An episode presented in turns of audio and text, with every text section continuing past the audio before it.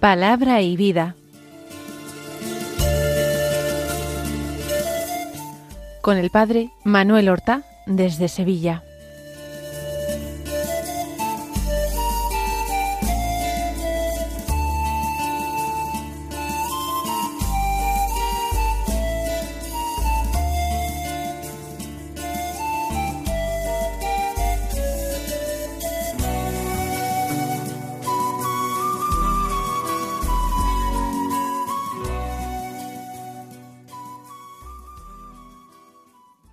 En el nombre del Padre y del Hijo y del Espíritu Santo.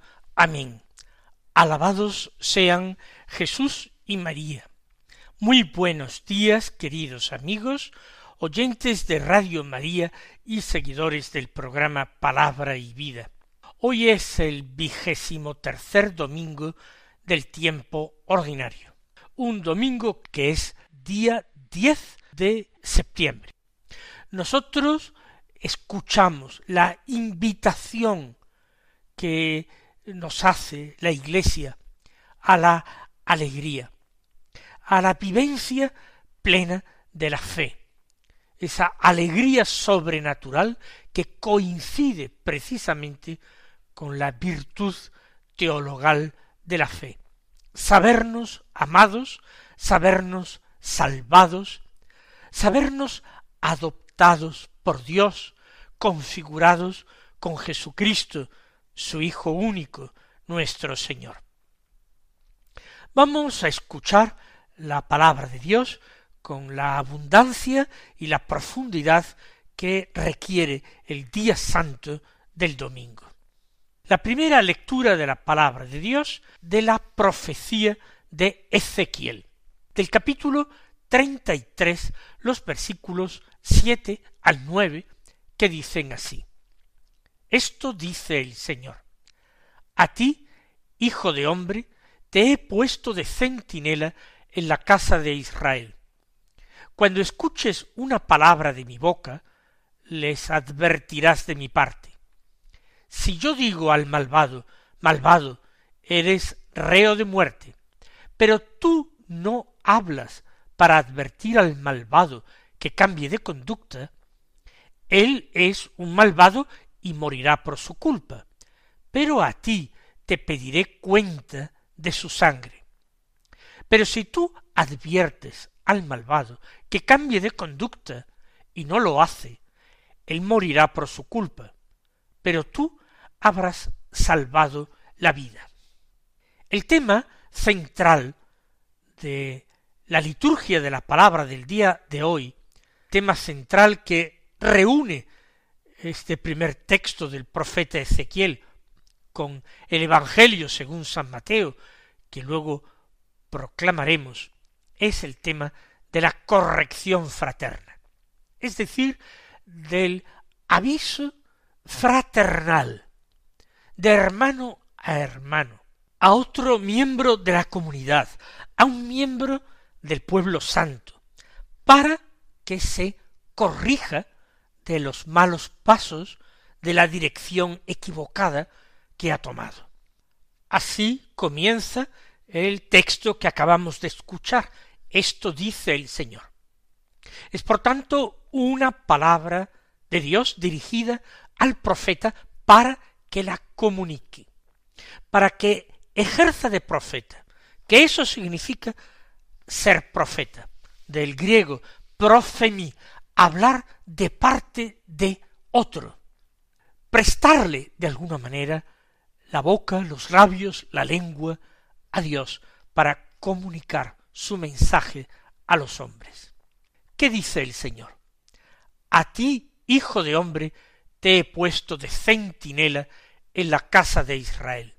En las ciudades antiguas eran muy importantes dos elementos. Por un lado, las murallas, esos muros que podían ser de piedra o de tierra, o solamente empalizadas de troncos, que circundaban la ciudad y la defendían de los ataques de los enemigos. Establecían una separación entre ese ámbito de convivencia entre los ciudadanos dentro de los muros y ese otro ámbito que era el campo, el lugar donde pastaban los animales, se cultivaban los campos, ese otro ámbito que podía traernos también sorpresas desagradables como una invasión, como una eh, racia de enemigos. El centinela es junto a las murallas el segundo elemento.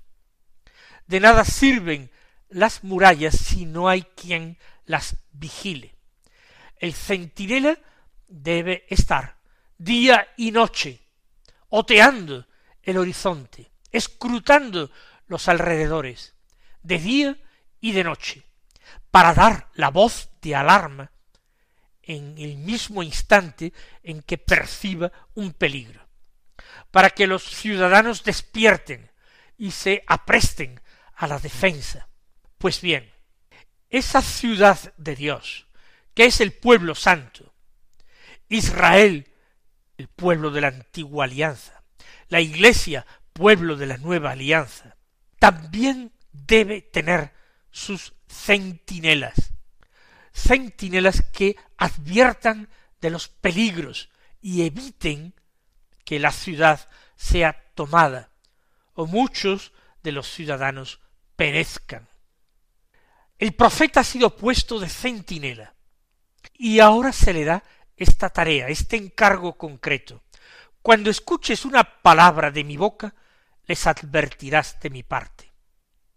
Este centinela de Dios no solamente tiene que avisar del peligro, sino que tiene que avisar de los consejos de Dios, de los mandatos de Dios, de las correcciones de Dios. Dios va a ir por delante, avisando de los peligros y enderezando el rumbo de la comunidad y de sus miembros. Pero alguien tiene que estar muy atento a la palabra de Dios, que no siempre es fácilmente audible para muchos hombres que viven excesivamente volcados en lo de fuera que no se ejercitan con atención, amor y paciencia en la escucha interior.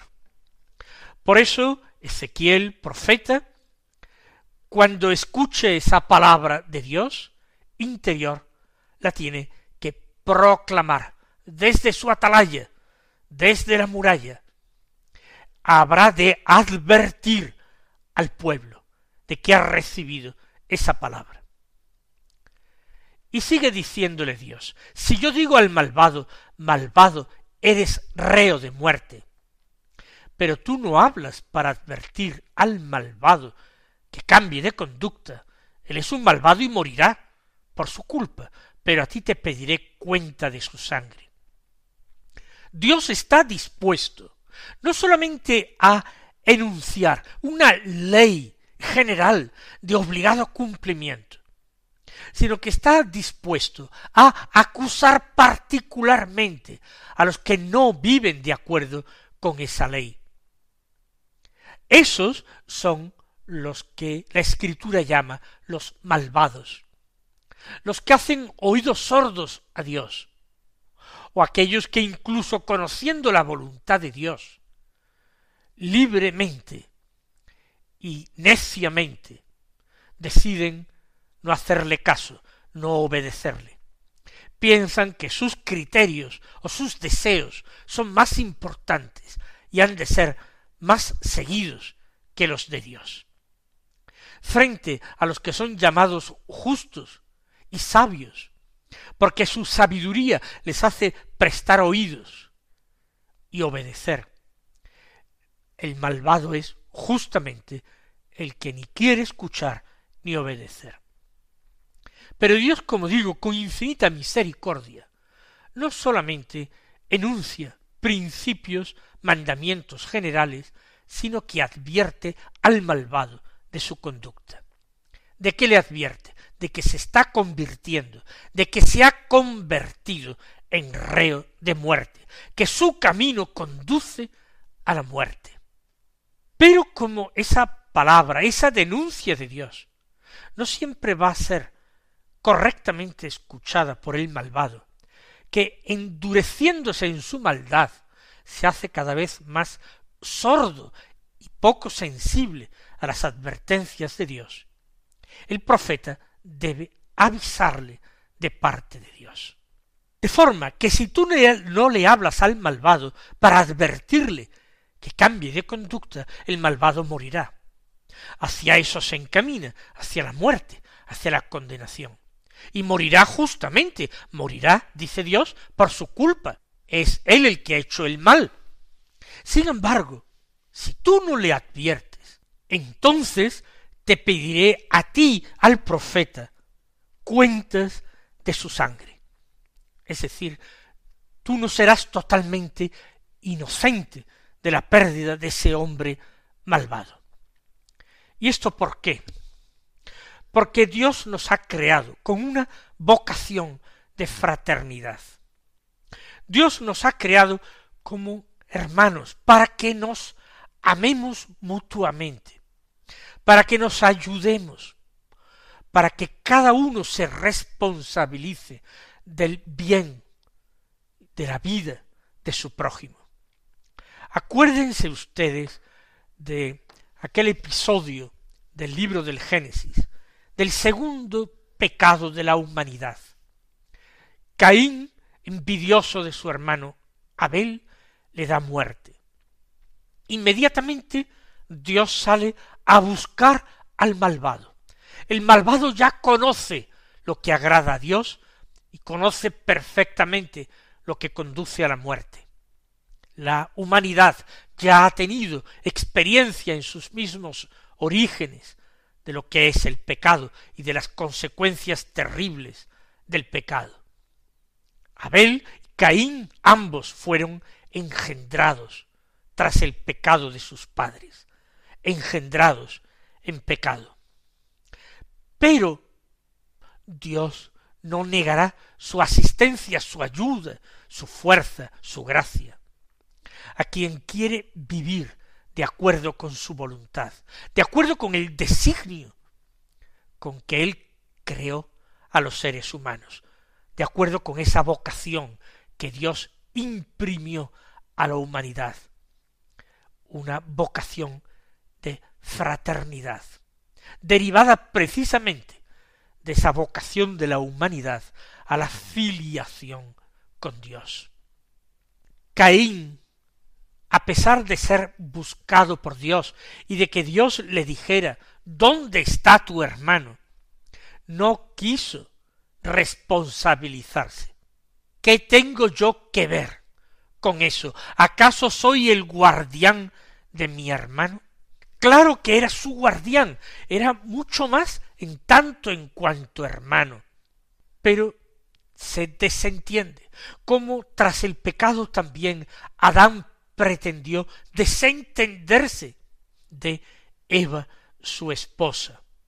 La mujer que me diste como compañera me ofreció y comí. Adán pretende eludir su responsabilidad, descargándola en Eva. Caín pretende escapar a esa interrogación de Dios que le ha descubierto, que le ha encontrado, que le cerca, que le acosa. ¿Dónde está tu hermano? El hermano perdido. Yo no soy el guardián de mi hermano. No tengo nada que ver con lo que le pase. Y era él su asesino. Pues bien, si nosotros con nuestros hermanos hacemos lo mismo, entonces Dios nos pedirá cuentas de la vida de nuestros hermanos. A veces, hermanos míos, es dificilísimo realizar, ejercer esta misión. Y nosotros, los sacerdotes, y bien sé lo que digo, a veces se nos hace muy duro tener que reprender en privado a alguien o negarle un sacramento y todo ello, ¿por qué? Por avisarle, por advertirle, por decirle que ese camino que lleva no es el camino querido por Dios, que Dios sí lo ama con locura, y por eso me envía a mí, hermano, a advertirle a él, hermano, de que cambie conducta, que se reconcilie con Dios y con la comunidad. Pero muchas veces estas advertencias saludables son mal acogidas. Muchas veces porque no sabemos hacerlas, pero otras muchas veces porque la soberbia, el orgullo o el endurecimiento en el mal hacen que el pecador se defienda de todas las maneras posibles y se niegue a abrir los ojos, a ver la verdad, a escuchar la verdad. Dios le dice al profeta, pero si tú adviertes al malvado que cambie de conducta y no lo hace, él morirá por su culpa. Es terrible palabra. Morirá, pero morirá por su culpa, porque conocía la ley y porque además ha sido advertido morirá por su culpa, pero tú habrás salvado la vida. Cumpliste tu misión. Otra cosa no puedes hacer. No puede hacerla ni siquiera Dios que ha creado libre a sus hijos y pone ante ellos el camino del bien y el camino del mal para que elijan. Vamos a pedir al Señor sabiduría y gracia para no desentendernos de nuestros hermanos, no abandonarlos a su suerte en estos tiempos tan duros y tan difíciles de apostasía, de olvido de nuestros deberes, de nuestras obligaciones morales, que el Señor nos conceda acierto, generosidad y valentía para avisar con cariño, con caridad, pero con firmeza y sinceridad a nuestros hermanos para que no se precipiten en el abismo.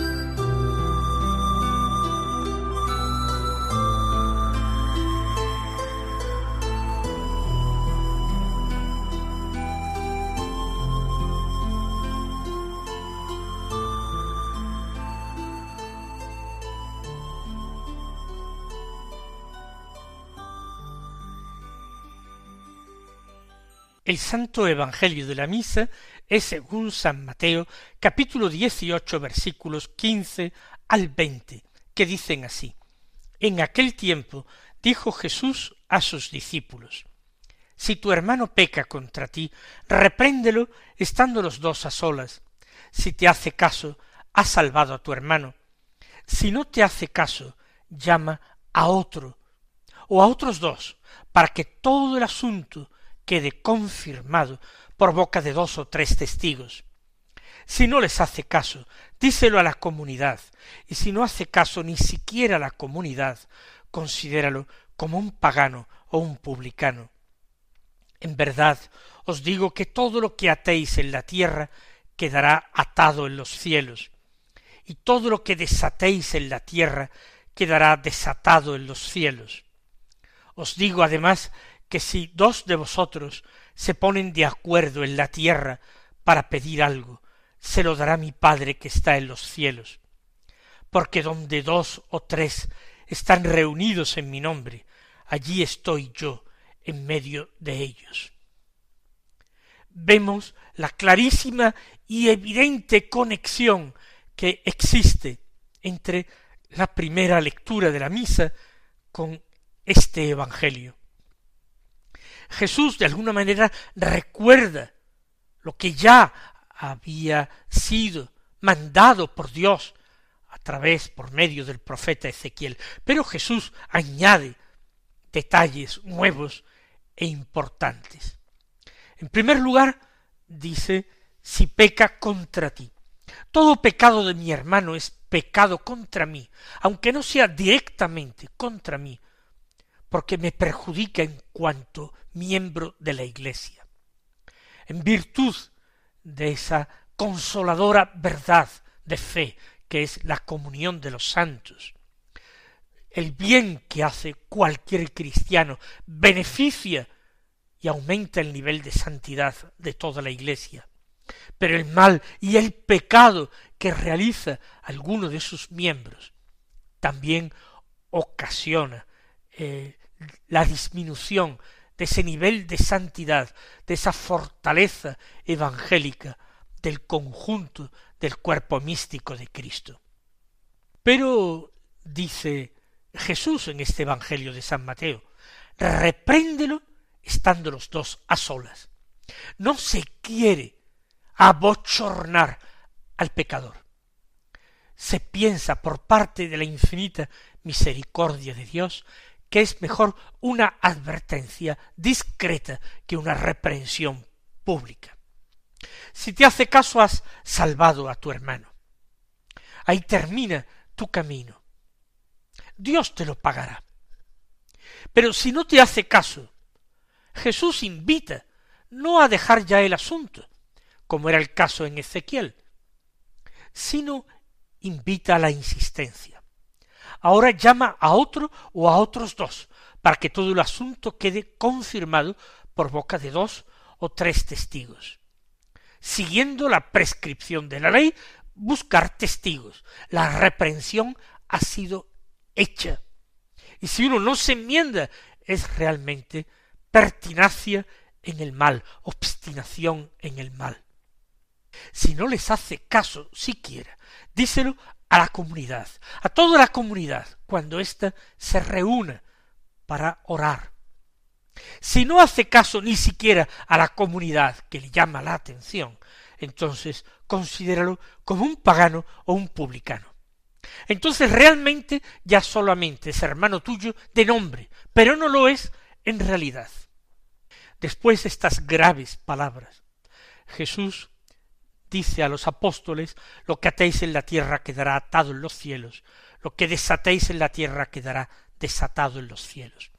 Da a los apóstoles el poder de absolver los pecados, de perdonar pecados, cosa que sólo puede hacer Dios. Y también les da la autoridad para establecer normas que sean de obligado cumplimiento para la comunidad. Habla también el Evangelio de la eficacia de la oración en común que siempre debemos tener en cuenta y no olvidar. Mis queridos hermanos, que el Señor os colme de sus bendiciones y hasta mañana si Dios quiere.